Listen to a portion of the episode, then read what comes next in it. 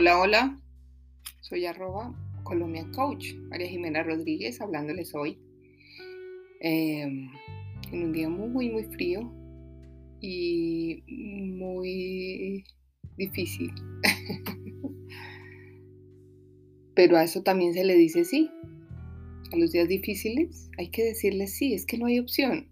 O sea, es como es, es un día complicado, es un día donde está haciendo un frío tremendo y yo con el frío no lo logro, con el invierno es difícil, un día en la oficina complicado, me da como risa, pero bueno, eh, cuando yo hablo de mí, pues hablo de lo que yo puedo hablar, que es mi experiencia, ¿no? Y tiene que ver con em, lo que le pasa a todo el mundo, ¿no? O sea, yo trato de, encontrar eh, razones para, para hacer las cosas diferentes, razones para seguir, razones para trabajar en lo que me gusta, razones para eh, en un día difícil como hoy, en pleno invierno, donde la, la, temperatura es muy compleja y donde es eh, un día bien frío y bien oscuro, tratar de sacarlo mejor. Y efectivamente se logra, o sea, eh, cuando tú tienes una decisión, uno lo logra, uno lo logra y dice, bueno, listo, o sea, es un día difícil, pero yo lo hago. Eh, me cuesta un poquito porque no he hecho ejercicio, a mí me encanta hacer ejercicio y no he hecho porque efectivamente tengo que aprender, pues yo aprendí a escoger. Tú puedes hacer ejercicio y estar en un día frío e ir al gimnasio y salir a correr y todo lo que quieras, pero yo elijo quedarme en mi casa, o sea, salgo a trabajar, hago todo lo que tengo que hacer, pero eh, ya trato de estar en mi casa y hago ejercicio en mi casa en el tiempo en que pueda. Tengo mi peloton ahí, mi máquina y lo hago eh, cuando tengo tiempo. Pero en este momento el tiempo no es como mucha, no tengo mucho. Entonces ha sido como difícil. Esta mañana me levanté pensando en que ya es hora de empezar a hacer ejercicio nuevamente. Llego como mes y medio. Para mí es muy raro porque yo hago todos los días o por lo menos unas cuatro o cinco veces a la semana.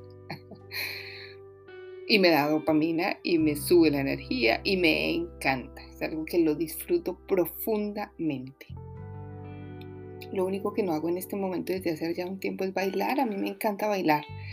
Sobre todo bailar salsa. Es como lo mío de Cali, ¿no? De, viene de mis ancestros, de mis raíces y, me encanta y lo hago muy bien además.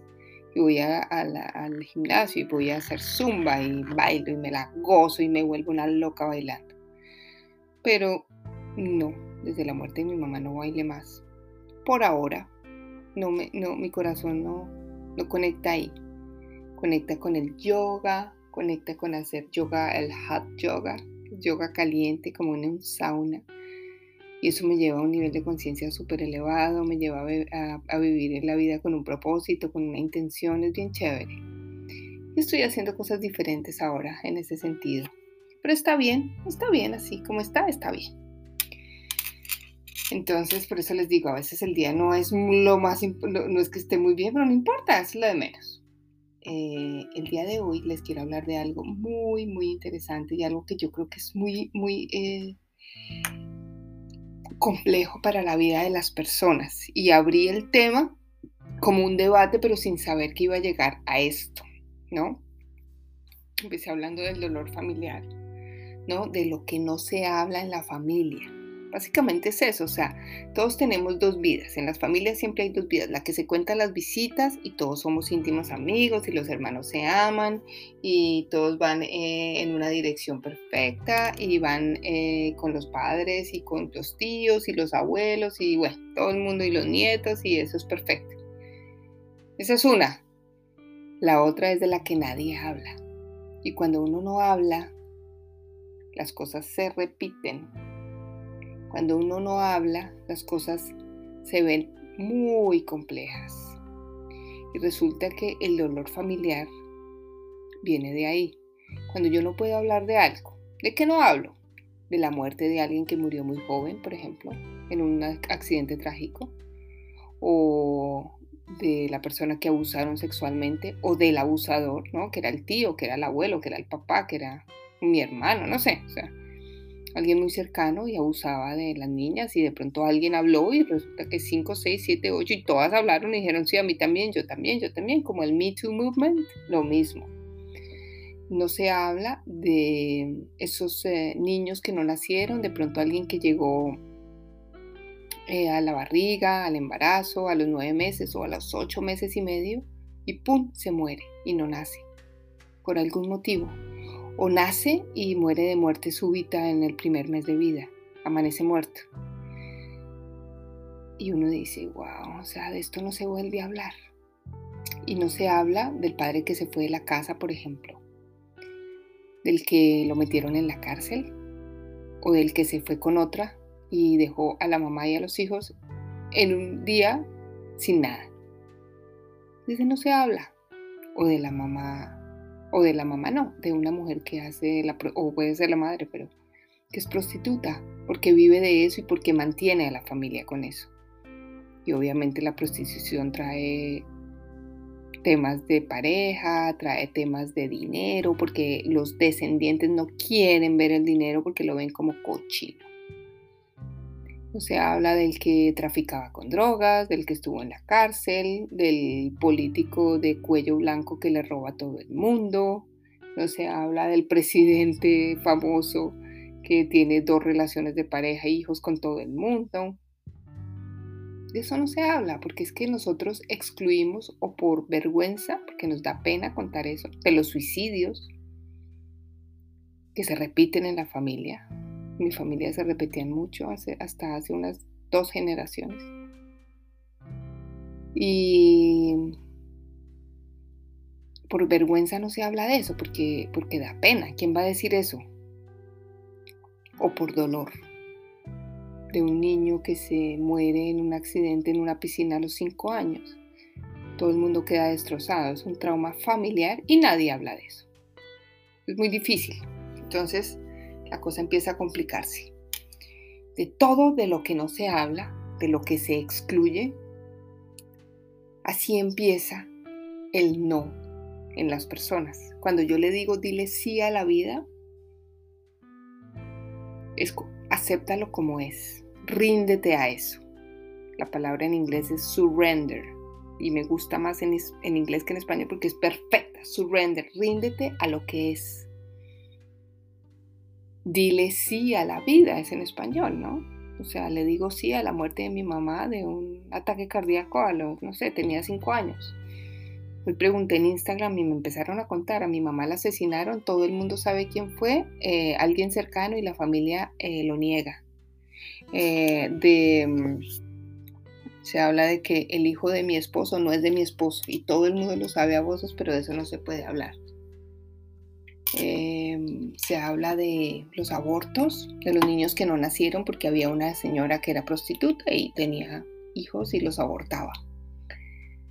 De todo eso. Y resulta que eso trae un dolor tremendo a la familia. La primera pregunta que yo te haría es, ¿cuál es el dolor más grande que ha tenido tu familia, del cual no se habla? ¿De qué no se habla en tu familia? Piensa en eso. El problema es que cuando yo no hablo de eso o cuando alguien me prohíbe hablar de eso, porque también te pueden prohibir hablar de tu padre porque nos dejó y ese hijo de tantas no merece que nosotros hablemos de él. O lo metieron a la cárcel y yo no sabía que estaba delinquiendo. Y no merece que su hijo sepa eso. Y la mamá o la persona lo hace para protegerlo. Pero no sabe que su hijo en el corazón está con su papá así sea un eh, narcotraficante o sea una persona que ha matado a alguien, en fin. ¿De qué no se habla en tu familia? Y cuando algo en la familia, de algo no se puede hablar, porque la gente lo calla, porque la gente no lo puede decir, porque es muy difícil, viene el primer trastorno complicado, que se llama el trastorno del asentimiento. Cuando algo no ha, no ha podido ser tomado, yo empiezo a decirle no a todo. Y cuando te digo yo, puede ser tú, pero puede ser tu mamá, pero puede ser tu papá, pero puede ser tu abuela o tu abuelo o alguien más arriba en la familia, dos o tres generaciones antes, que empezaron a decirle no a todo. ¿De dónde viene el no? Viene de algo que no pudo ser aceptado en la familia. Complejo, ¿no? Porque conocemos muchas personas que son no. Yo conocí, yo salía con alguien que era el doctor no. Yo le decía, tú eres el doctor no. Vamos a México, no. ¿por qué no salimos y nos vamos a dar una, no sé, a la playa? Porque no. ¿Por qué no vamos a comer una? No. Eh, ¿Por qué no vamos a cine? No. Doctor, no. ¿Quién quiere salir con un doctor no o con una doctora no? Nadie. Absolutamente, obviamente nadie. Qué pereza. Para uno, qué pereza, ¿no? Pero cuando tú vas más allá dices, wow, esto tiene algo mucho más fuerte que un solo no. Esto viene de un ¿qué no ha podido ser en tu familia? ¿Qué no has podido aceptar en tu familia? ¿Qué no pudo ser posible en tu familia? ¿Qué fue lo que no vieron en tu familia? Y ahí empieza el tema. Lo no visto es lo que se repite. Lo excluido es lo que se repite los hombres y las mujeres que yo excluyo, las amantes de mi papá, el tío que se suicidó, mi abuela que era lesbiana, mi abuelo que era homosexual, era gay y o era de la guerrilla o mataba, no sé, era, pertenecía a un grupo militar que mm, hacía cosas muy malas, yo no sé. Eso es lo que se excluye. O el niño que se murió. O la mujer que mataron yo he visto constelaciones donde la abuela mató al abuelo. O el abuelo mató a la abuela porque la abuela tenía otra relación. Y llega una nieta con esquizofrenia. La nieta tenía esquizofrenia y no sabían por qué. Pues claro, ella conoce las dos versiones, la buena y la mala. El malo que la mata, la buena era la abuela, pero ella está en la mitad, entonces está entre el sí y el no, entre la, el amor y el dolor, entre el odio y el orgullo. Entonces empieza la esquizofrenia, la bipolaridad, el desorden mental viene de los asesinatos.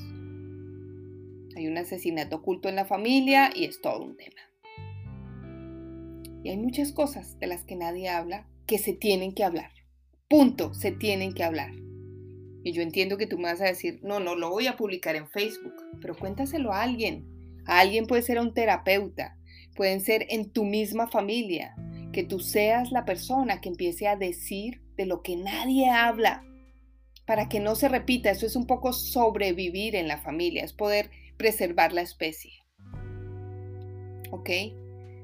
Y cuando empiezas a hablar de eso, te das cuenta que no todos tienen la misma versión tuya. Primero, que unos piensan una cosa, otros piensan otra, unos dicen una, otras dicen otra. Y segundo, que no era tan grave o si era grave, había algo mucho más grande que lo que tuviste. Entonces yo vi un, el suicidio de un tío que ni siquiera conocí porque yo no lo conocí. Pero nadie hablaba de eso y nadie, nadie, nadie. Y cuando empiezo a indagar y a indagar y, empiezo a hablar con los que son y conocí un poco la verdad, me di cuenta que efectivamente estaba enfermo. Y segundo, que tenía un robo, le habían hecho un robo tremendo en la familia, un robo en la familia no, pero le habían robado todo lo que tenía Tercero, que en ese mismo momento había eh, tenido, lo habían dejado, su mujer lo había dejado. Y se quedó sin nada, se quedó sin trabajo, sin dinero y sin familia en menos de un mes. Y lo único que él supo hacer fue matarse porque no sabía qué hacer más. Pero cuando tú haces las paces con la familia, cuando tú hablas de eso, cuando todos ponen su versión y unos dicen, no, es que pasó esto, y honramos al tío, y lo tenemos en una foto en la familia o no en la foto, pero decimos, mira, tú vas, tú existes, tú perteneces a mi familia. Eso también es. Y yo lo acepto como es y, le, y lo abrazo y le y digo, yo te entrego mi luz porque no puedo hacer nada más, ni siquiera te conocí, pero te entrego luz. ¿Sabes qué? Ya puedo hablar de esto en un podcast. Pero a mí no me dejaron hablar de esto cuando chiquita. Ojo con eso.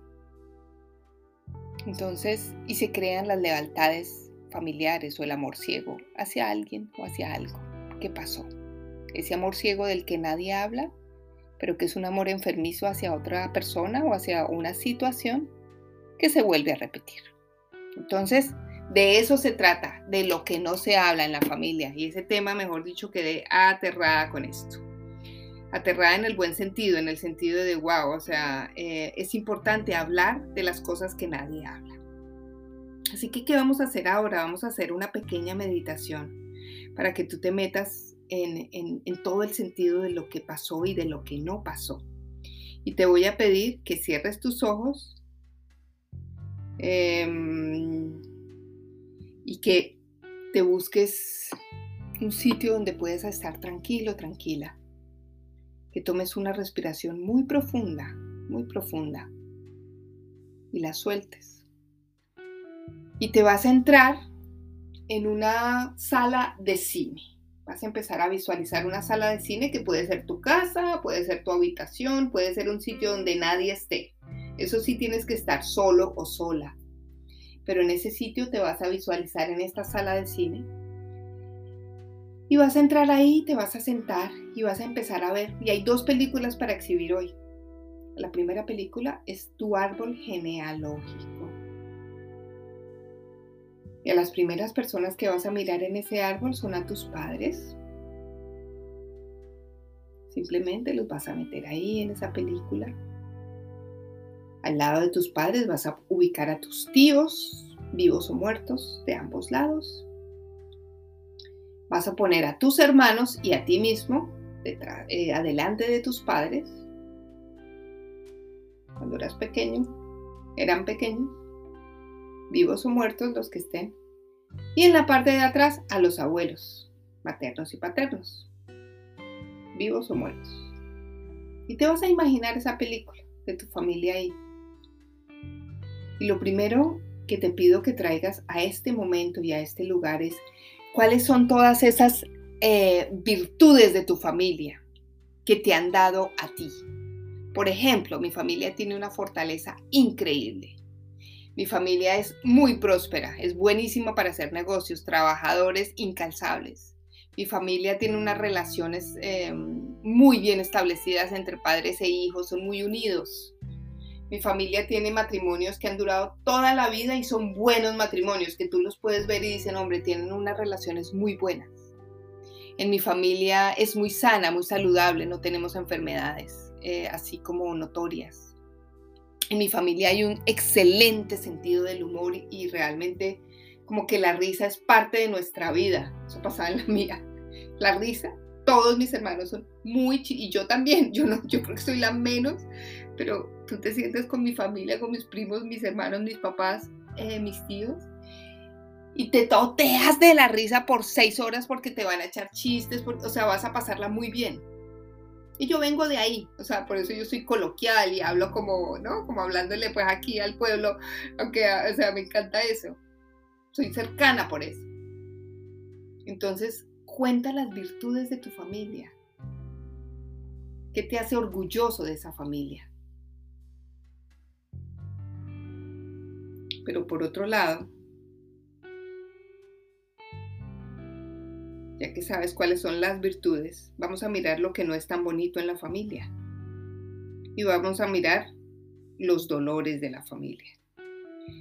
Vamos a mirar em, lo que no ha funcionado en la familia. Por ejemplo, lo que me decían hoy en Instagram, es que en mi casa mm, hubo muchos eh, muertos, hubo muchos abortos. En mi casa hay suicidios, en mi casa o en mi familia hubo dolores de, no sé, hubo prostitución, eh, hubo asesinatos, hay enfermedades mentales, hay ladrones, hay prostitución, en fin, o sea, todo lo que haya. Hay personas muy débiles, hay mucho cáncer, eh, por ejemplo, gente que muere muy joven, hay enfermedades cardíacas, Em, muchos fueron a la guerra, en fin, o sea, todo lo que haya pasado en tu familia, que tú veas que realmente fue un problema. Y míralo, y míralo y simplemente di, bueno, entonces, ¿qué pasó acá? O sea, en mi familia tengo esto que es muy bueno y tengo esto que no es tan bueno. ¿Ok? Y, y hay algo muy importante aquí, y es que cuando mires eso, yo quiero que le mires el corazón a tus padres, a tu papá y a tu mamá. Y te quiero hacer una pregunta. ¿Qué le duele a ellos? Mira a tu papá y a tu mamá mirando a sus abuelos, o sea, a los tuyos, o sea, a sus padres. Mira a tu papá y a tu mamá eh, mirando sus propios muertos, los duelos que hicieron. ¿Qué les duele a ellos? y date una imagen de qué o de por qué son ellos así. Y por otro lado, quiero que te quedes mirándolos y conectándote con el dolor de tus padres. Pero también quiero que tú, que estás dentro de esa película, porque te metiste adentro, tú estás ahí con tus hermanos, le des un regalo a tu familia. ¿Y cuál es el regalo que tú le das? Hay un regalo único que tú trajiste, que tú donas a la familia. Yo, María Jimena, le dono a la familia la posibilidad de tener mujeres exitosas, poderosas, prósperas y, casadas. Porque en mi familia o son inteligentes y muy prósperas, pero solteras, o son eh, casadas y, o bueno, eh, casadas no quiere decir en pareja, con hijos, lo que sea, pero no pueden trabajar. O sea, no había de las dos. Yo llegué y cambié el sistema. Listo, yo puedo hacerlo en balance. Puedo trabajar y tener muy, eh, ser muy exitosa trabajando y puedo tener una familia y cultivar mi familia y andar con mi familia. Puedo hacer las dos cosas. Y es un regalo fantástico el que le estoy dando a mi sistema, que podemos ser mujeres equilibradas sin exagerar en el trabajo, sin quedarse solo con la familia, por ejemplo. ¿Cuál es tu regalo? ¿Qué le estás dando tú a tu familia? Tal vez es un amor increíble, tal vez es una capacidad de, de fuerza, tal vez es la justicia, tal vez es la única persona que ha tenido una educación formal, tal vez es la primera persona que compra un carro, o tal vez tú eres el transgender, el, el, que dice, sabes que yo quiero ser gay y, o soy gay o soy transgénero o soy binario o lo que sea y trago a la familia eso, que en mi familia hay diversidad y me aceptan así, por ejemplo. Piensa en todos los regalos que tú le puedes dar y dale uno a la familia y muéstraselo y díselo. Yo traigo esto a la familia. ¿Qué estás aportando tú? Y por último, Imagínate tú frente a toda tu familia que te acabo de decir, tus hermanos, tus padres, tus abuelos, tus tíos. Y tú estás dentro de esa película. Imagínate tú esparciendo luz a ellos.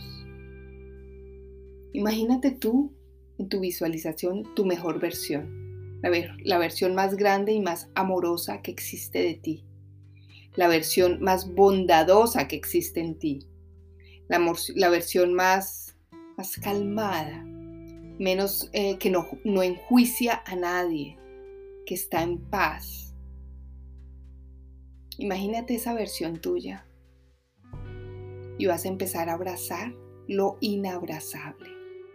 Vas a abrazar al perpetrador de la familia, al tío que fue malo, al abusador, a la abuela que la dejó el marido, el abuelo, al hombre que le pegaba a la mujer. Vas a abrazar los niños que no nacieron porque fueron abortados. Vas a abrazar lo inabrazable. ¿Por qué? Porque es que eso no es tuyo, es simplemente de la familia. Tú les vas a dar un gran sí a tu familia, a tus ancestros y les vas a decir, el destino de ustedes es de ustedes. Yo me quedo con el mío. No tengo que repetir el destino de ustedes. Y los abrazas, porque no es tuyo, la responsabilidad no es tuya. Déjales la responsabilidad a ellos, a los que hicieron el mal, no a ti. Tú simplemente incluyes y te vas a tu vida. Y al final le vas a poner un nombre a esta gran película. Y simplemente quédate con ese nombre. ¿Cuál es el nombre de tu película?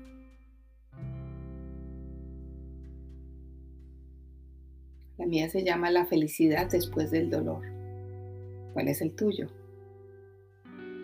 Quédate con ese nombre. ¿Cuál es el nombre de tu película?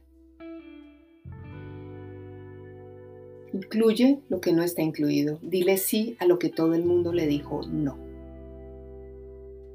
Mi nombre es María Jimena Rodríguez, soy arroba Colombian Coach. Estoy haciendo talleres de constelaciones familiares cada 15 días entre, en la noche, los lunes por la noche. Así que por favor escríbeme. Tengo taller de constelaciones y el dinero. Y viene el Facebook Live el tercer miércoles de cada mes. Te agradezco por escucharme. Te quiero muchísimo. Los quiero mucho. Gracias por todo. Un abrazo para todos. Bye bye.